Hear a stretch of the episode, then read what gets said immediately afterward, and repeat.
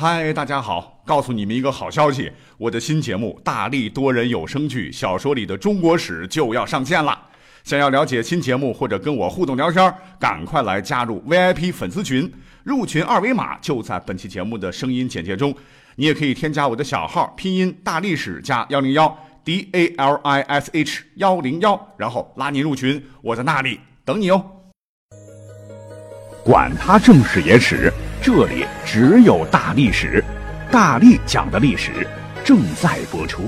欢迎收听本期节目。咱们中国呀，除了朝代表上的我们都非常熟悉的一些个朝代国家了，什么夏商周秦汉三国、西晋东晋南北朝什么的，其实几千年了啊，境内也存在过大大小小、林林总总的很多个王国。你别看有些王国我们不熟悉啊，有些地盘很小，但他们中呢，有的曾经创造了辉煌的历史。不仅如此呢，每一个曾在中国境内出现的古国，那都是中华文明的重要组成部分呐。非常值得现在的我们来一一揭开他们的尘封的面纱。今天我们就来一同简述一些富有代表性的、已经消失了很久的古国们。那话不多说，第一个介绍的古国呢，乃是古蜀王国。一听蜀，那不就是四川那旮瘩吗？不错，位置差不多。可今天讲到的这个古蜀国，可比三国那个刘备建立的蜀国的年头要久得久得多。据记载说，蜀之为国，肇于人皇啊。人皇乃三皇之一。那古时候有三皇五帝之称嘛？三皇曰天皇、地皇、人皇。据说哈，人皇兄弟一共有九人，分掌九州，各立城邑，其中一人建立了蜀国，这就是古蜀国啊。要说这还真不是传说故事哦。那么，根据现在的考古研究，在今天成都平原腹地发现的宝墩古城，应该就是仁皇兄弟之一，在公元前二五五零年建立的蜀国的都城。那么，据考证啊，仁皇它属于良渚文化啊，良渚文化我们应该历史课本学过吧？啊，大概就是新石器晚期。不知不觉吧，这个时间呢，就到了公元前三百一十六年，这个古蜀国也迎来了灭亡。谁灭了他的呢？那就是我们都非常熟悉的电视剧《芈月传》，芈月的老公秦惠王。秦惠王历史上那是个贤君呐，啊，很有战略头脑。他觉得四川盆地天府之国是块宝地，物产丰富，良田沃野呀。要是拿下，那对我秦国大大的好啊。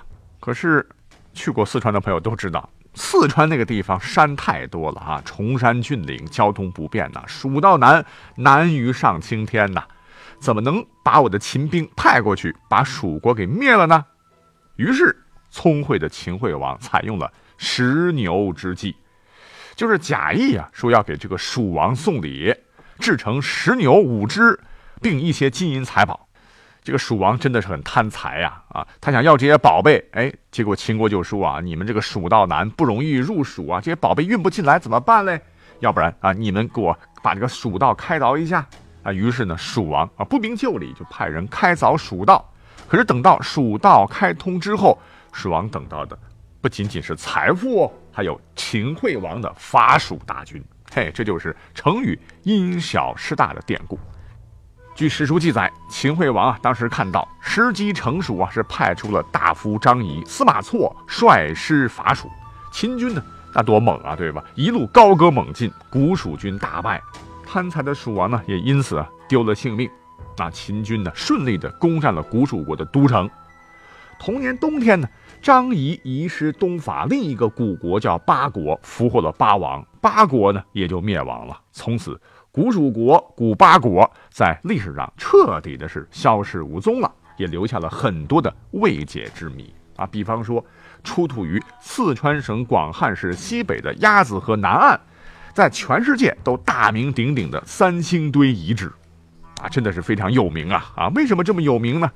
是因为它在中国灿若繁星的古代文化遗址中，几乎你找不到三星堆比它更加神秘、更加超自然和更能吸引广泛关注的古代遗址了，也留给了我们一些亟待解开的谜团。其中呢，主要谜团第一个就是古蜀国文化起源之谜呀。因为从这些遗址当中啊，出土了很多这个青铜人像，还有动物，它们不归属于中原青铜器中的任何一类。更奇怪的是，青铜器上竟然没有留下任何文字。出土的所谓的三星堆人，就是那个时候人长得应该什么样子呢？从青铜器那个人像上可以看出来，几千年前古蜀人长什么样？他们长得是高鼻深目，全面突出，阔嘴大耳，耳朵上还有穿孔。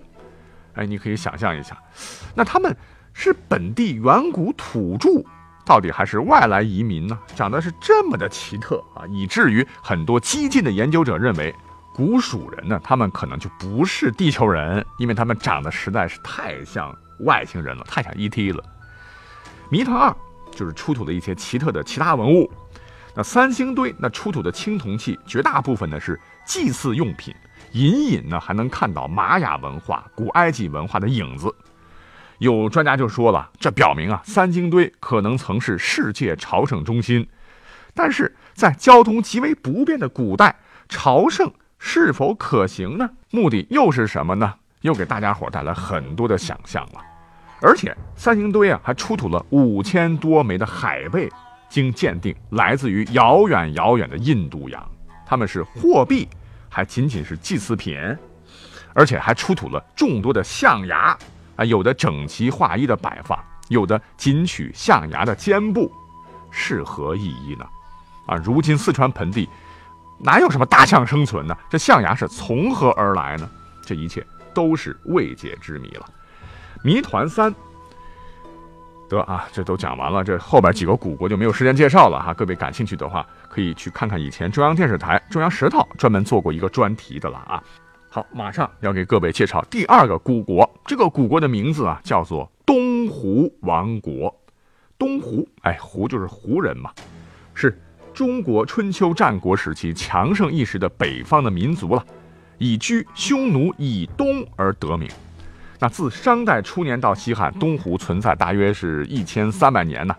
当时东胡还有会墨以及肃慎。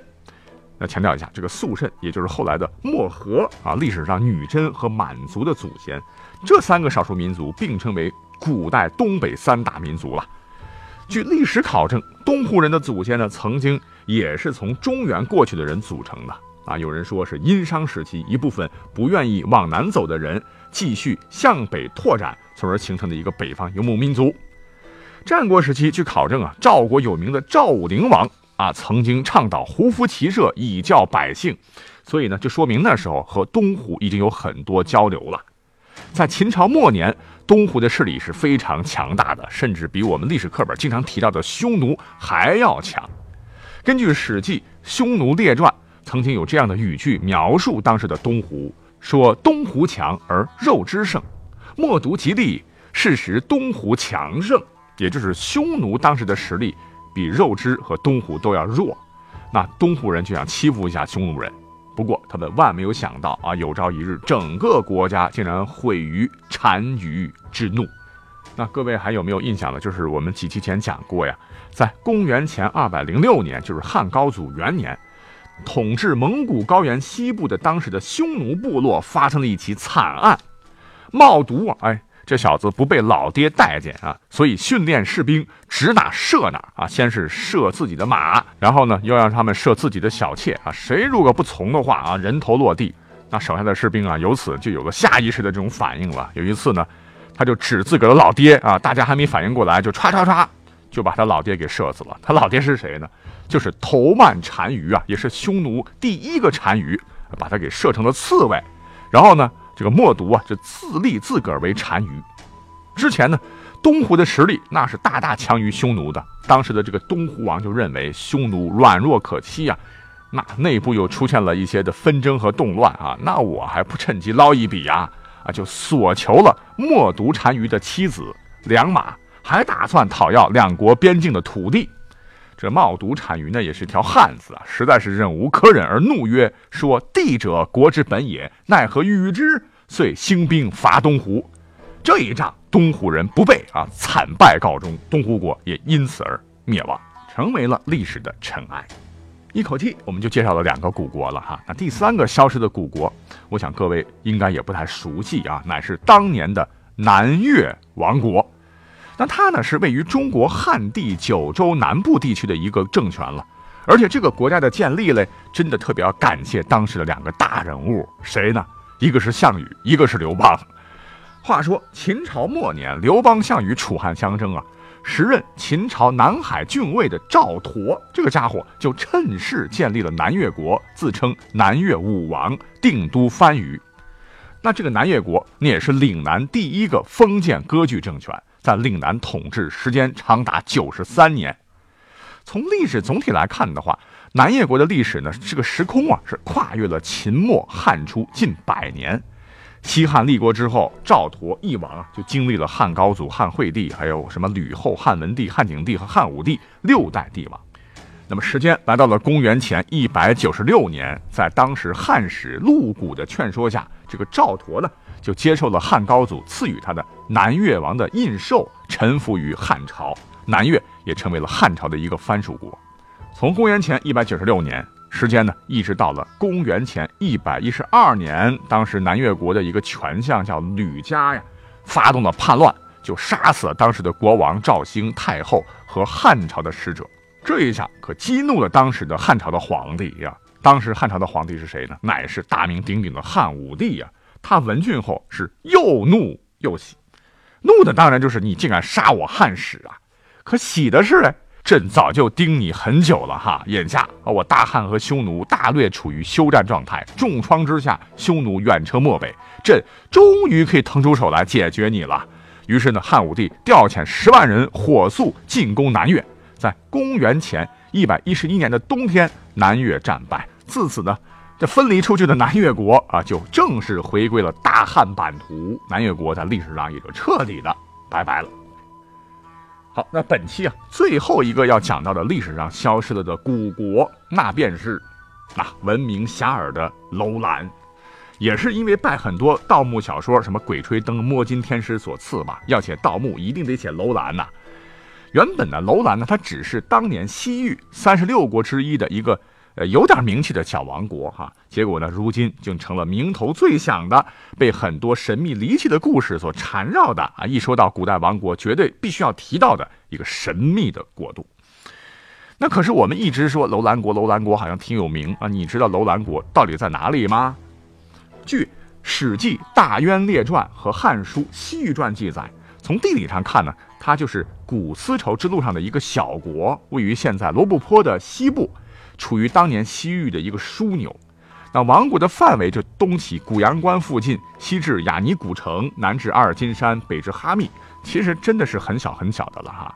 不过呢，它地理位置是非常非常重要啊。那这个国家呢，大概是建立于公元前一百七十六年，建国于盐泽边上，有城郭，然而兵弱易去。这里的盐泽，盐就是我们吃的那个盐，呃，则是胡泽的泽，指的就是罗布泊。那这个地方据说也有很多神秘事件发生了。那到了汉代，史学家班固撰写《汉书》的时候呢，楼兰王国呢，有一千五百七十户人家，共一万四千一百口人，国都名为达尼。那《汉书》呢，还进一步介绍了楼兰的这个生态环境啊，说实话，真的很恶劣呀，是地沙鲁少田。就是盐碱地比较多啊，沙子比较多，然后呢，能种田的这个地比较少了。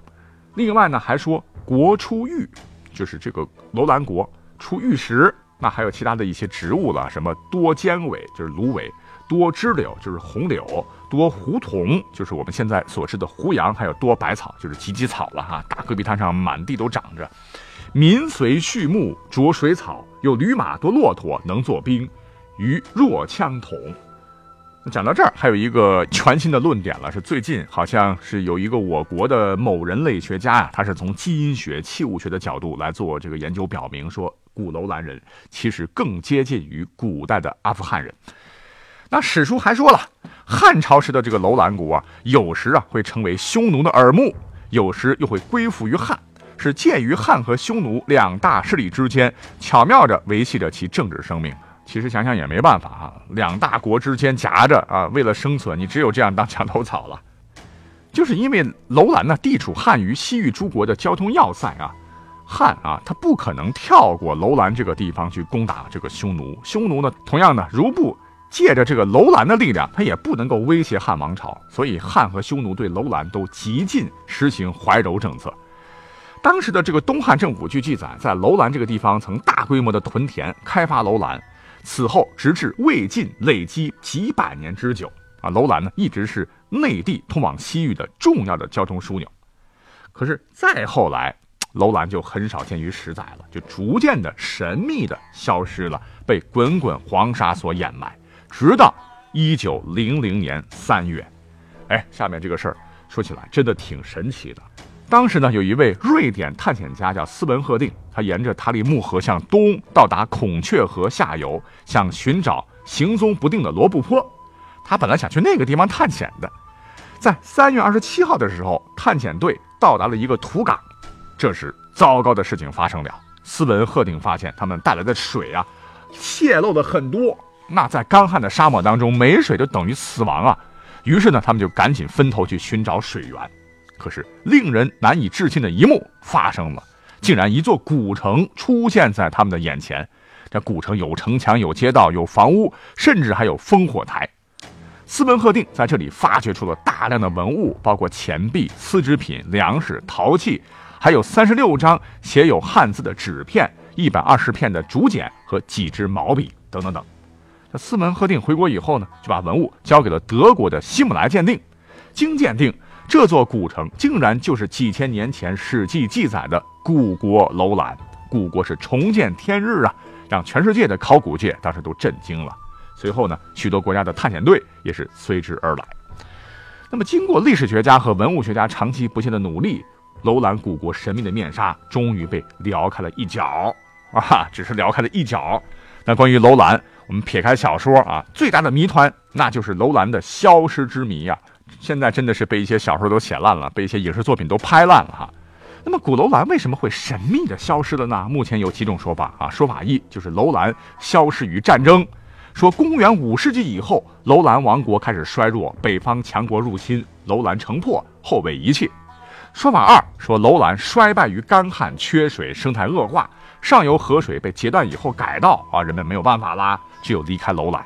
据记载，楼兰呢曾经颁布过呃迄今为止世界上最早的环境保护法。说法三说，楼兰的消失啊与罗布泊的南北游移有关。